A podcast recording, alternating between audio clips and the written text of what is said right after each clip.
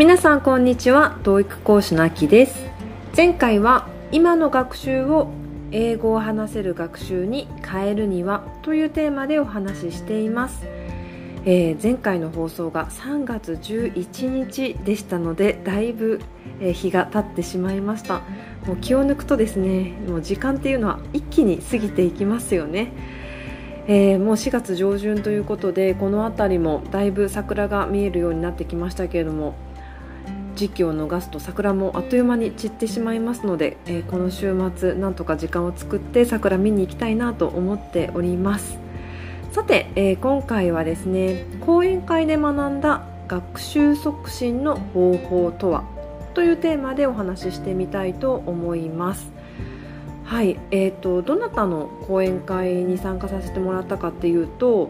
えー、4人のですねお子さんを東大に入れた、えー、佐藤ママ子と佐藤涼子さんの、えー、講演会に参加しました皆さんこの方ご存知でしょうか、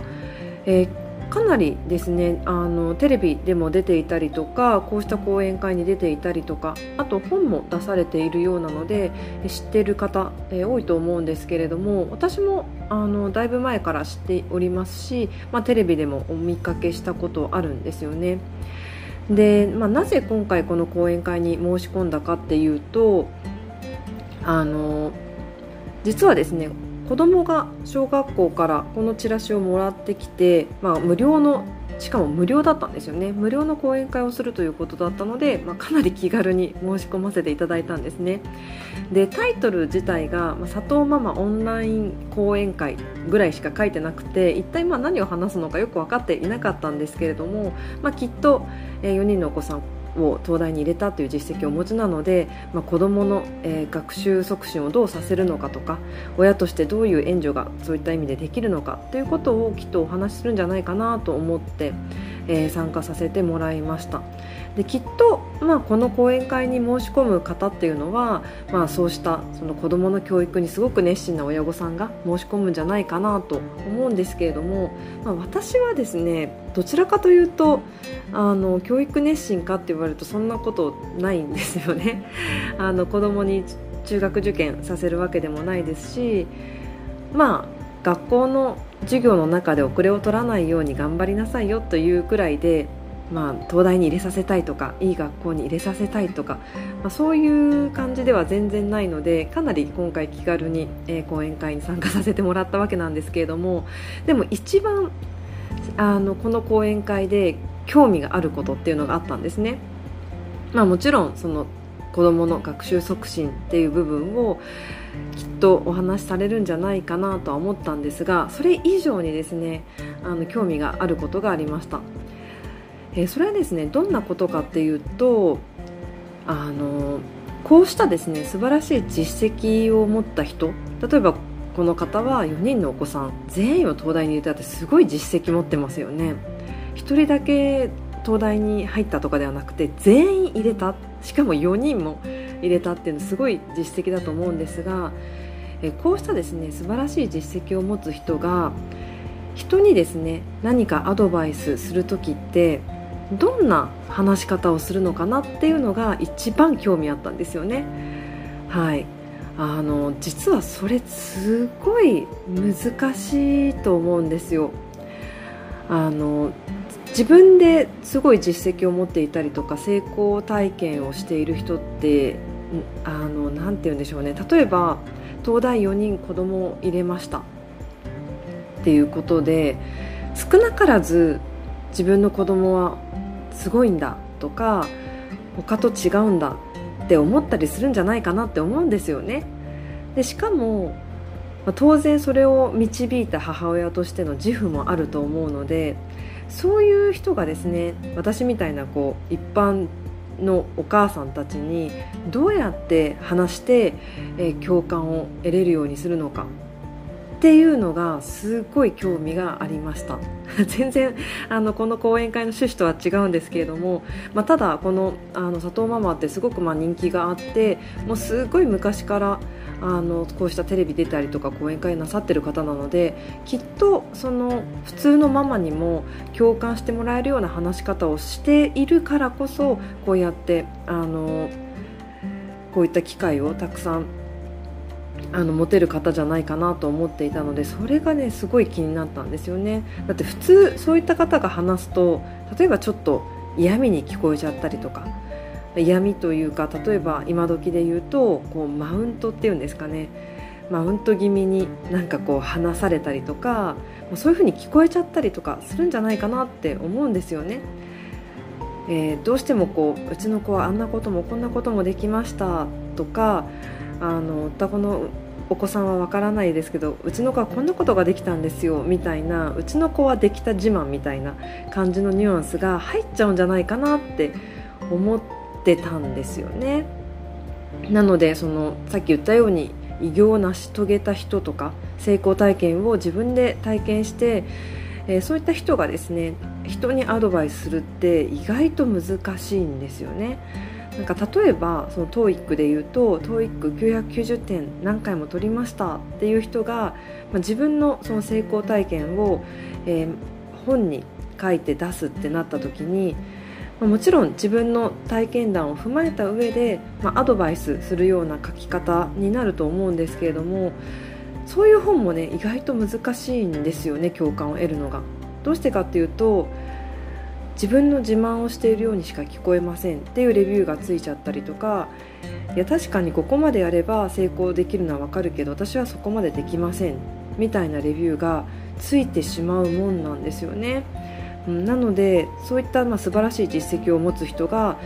こう一般の人それをまだ成し遂げてない人たちにアドバイスするっていうのはちょっと工夫が必要なんじゃないかなって思っているので今回ですねこの佐藤ママがどうやって、えー、2時間あったんですけども2時間お話しされるのかっていうのがすごく興味がありました。で結果ですね、まあ、お話を聞いてみてびっくりしました。え、ー、とですね何がびっくりしたかっていうと本当に嫌味のない方なんですね。あのさっき言ったように自分の子はすごい自慢になっちゃうんじゃないか。っていう話しましたけれども本当に嫌味のない、まあ、なんでしょうね。言葉が合ってるかどうかわからないですけど屈託のない喋り方をする方だったんですよね。あのそのマウントとか自分はすごいとかうちの子はすごいっていう感じを一切出してない喋り方でした。本当にここまで普通にっていうんですかね。こう専門家気取りにならずに喋れるのかってびっくりしました。あのすごくですね好感の持てる話し方だったんですね。でこの好感の持てるっていうのはどういう意味かっていうと普通のお母さんだなっていう印象を与えるんですよ。多分普通のお母さんじゃないはずなんですね。意外あのそんな偉業を成し遂げてる方子供4人も大学東大にね入れさせたっていう偉業を持ってる方なので絶対普通のお母さんじゃないはずなんですよ。もういろいろ工夫なさったでしょうしいろいろ努力なさったでしょうしあのいろんな、えー、苦しみ乗り越えてきた方だと思うので普通のお母さんじゃないはずなんですけれども本当に普通のお母さんのような話し方するんですね。もう何でしょうね。近くに住んでいる世話好きのママ友が話しかけているような感じです。あの近所に住んでいるちょっと、えー、学習熱心教育熱心なママ友がこんなこと聞いたのよとかあんなことがいいみたいよみたいな感じで話しかけている雰囲気なんですよね。本当にこの話し方にはびっくりしました。ここまで普通に話せるもんなんだなと。あのご自身で意識されてるかどうかわからないですけれどもこんなにナチュラルに話せるってすごいなと思いました。普通出ちゃうじゃないですか。こんだけすごいことやってきたのよっていうマウント感が出ちゃうと思うんですよね。でも全然1ミリも、え、感じませんでした。本当にね楽しくしゃべる方だったんですよね。でそもそも、まあ、その中の要素としてなんでこんな風にナチュラルにえ、話してくれて私自身もその話に、まあ、興味を持って共感を持って話が聞けるのかっていうとあの子供の話をする時に一般論をよく心得ているなっていうのが分かるんですよ。その子供ってどういうものなのか一般のお母さん方が、えー、子供に学習させたいってなった時にどんなことに苦しんでいるのかどんなことに戸惑うのかどんなことに悩むのかっていうのをすごくよく分かってらっしゃるんですよね。あのまあ、4人も育てているからなのかやっぱり子どもの性質っていうのをすごくよく分かっています。通その4人子供を東大に入れたってなるといやそもそもお宅のお子さん4人とも最初からよくできたんじゃないですかっていう体でねこちらも聞く 聞くことになると思うんですよ。でも全然そうではなくていやうちの子もこうだった。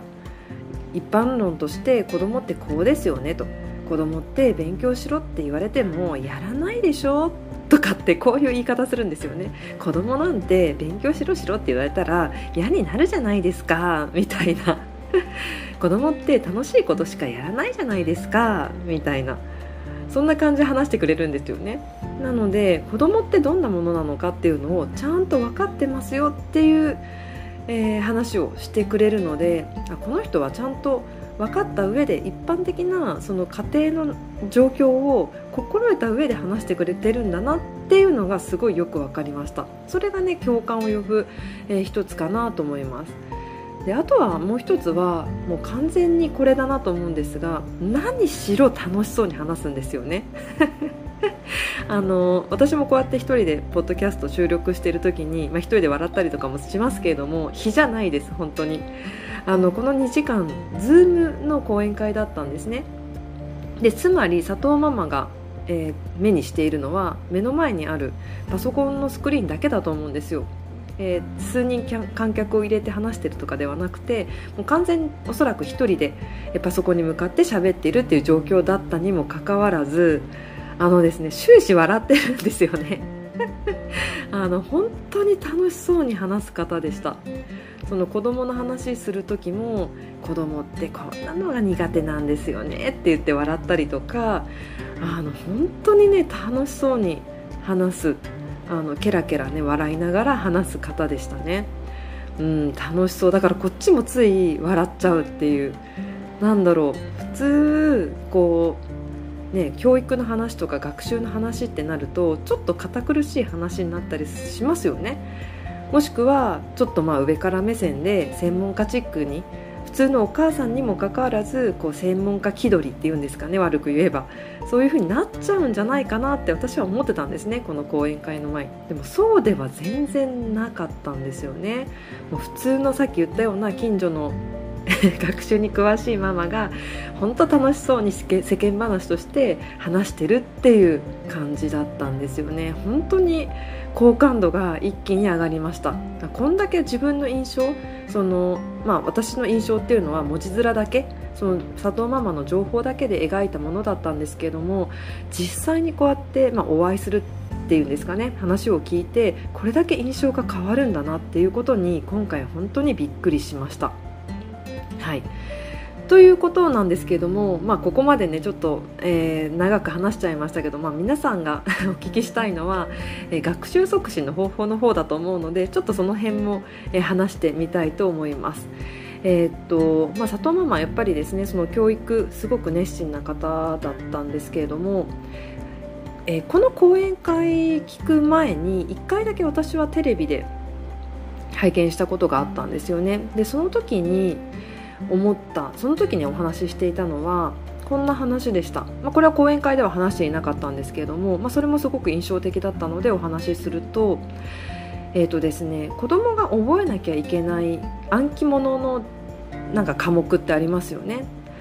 例えば社会だったら、えー、鎌倉幕府はいつ開いたとか1192年みたいなそういった暗記物ってあるじゃないですか。そういった暗記物をママ自身がまとめておいてそれで子どもの隙間時間に一問一答みたいな形で答えさせるみたいなことをその時のテレビの中ではおっしゃってました。すごいですよね。あの暗記物のそのなん素材を作るっていうんですかね。一問一答を自分で学生だったら作ったことあると思うんですよ、まあ、それこそ英単語もそうですけれどもこの単語の意味はこれみたいな素材を、まあ、暗記カードとして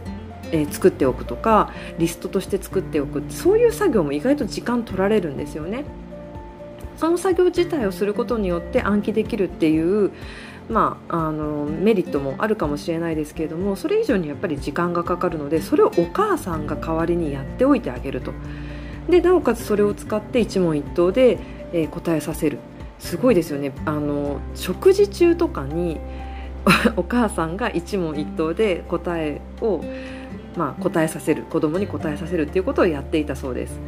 はい、当初私それを聞いてた時にああそこまではさすがにできないなとは思ってましたね。そこまでちょっとするのはすごいなと。で実際子供もそれで時間短縮ができる。勉強あの時間をその隙間時間に埋め込むことができるので非常に助かるみたいな話をしていたのを覚えています。で今回の講演の中ではどんなことをお話しされてたかっていうと、まあ、これですねあの朝日新聞社が提供している 講座だったのであのかなり新聞を使ったですねあの学習方法をお話しされていました。まず一つは、えー、転生人語ですね。転生人語を使って、まあ、時事ネタに強くするみたいな話をされてました。あの転生人語ってすごくあのものとしてはすごい小さい記事ですよね。でもそれを2倍とかにコピーをしてで大きくしてですね文字面を大きくしてそれをえ冷蔵庫に貼る。っていうことをされていたそうです。で目につくと子供は読みたくなるとか、まあ、目に触れることで、えー、ちょっとは興味を示すっていうことでそれをやられてたそうです。でただそこでもやっぱりちょっとした工夫があってまあ、2倍にするっていうのも一つの工夫だと思うんですけれどもそれだけではなくて赤線を引いとくらしいんですね。ここ大事だよっていうところにちょこっと赤線を引いとくとか。そしてその中のキーワードをもう大きく赤字で、え、佐藤ママがバーンと書くみたいなことをされていたそうです。そうするとまあそこに目が行きやすいし読みやすいですよね確かに、うん、なのでそういうことをされていたと。で最近のその受験内容はやっぱり時事ネタもだいぶ入ってきてるようなんですよね。あのなので時事ネタがわからないともうそれ試験の時に初見っていう形になるのでこれな何のこと言ってるんだろうってそこから入ることになりますよねだけれども、まあ普段からそういった時事ネタ知っておくことによって安心して読めると、まあ、それだけで大きなアドバンテージかなと確かに思いました。であとは、まあ、リビングの隣に机を置いているっていうこともおっしゃられていましたね。あの部屋にですね自分の各自の部屋を持つっていうんではなくてリビングの隣の部屋に4つの机を置いて、え学習と日常の境界線をなくすっていう話をされていました。確かにリビング学習って一時期すごくあの話題になりましたよね。リビングで学習されさせると学習効率が逆に上がりますとか。子供は安心して学習できますとかそういう話ってよく出たと思うんですけれども佐藤ママもそれをおっしゃっていました。あの実際にですねその風景を写真で撮ったものも見たんですけれども確かにリビングとつながっているところに学習机を置いてましたね。でさっき言ったようにその境界線をなくす日常生活と学習の境界線をなくすことによってさあ勉強やるぞっていう気合が必要ではなくなると。そんな話をされてました。本当これその通りだなと。あの勉強しなさいって言って勉強モードにしないと自分の部屋に行くっていうことが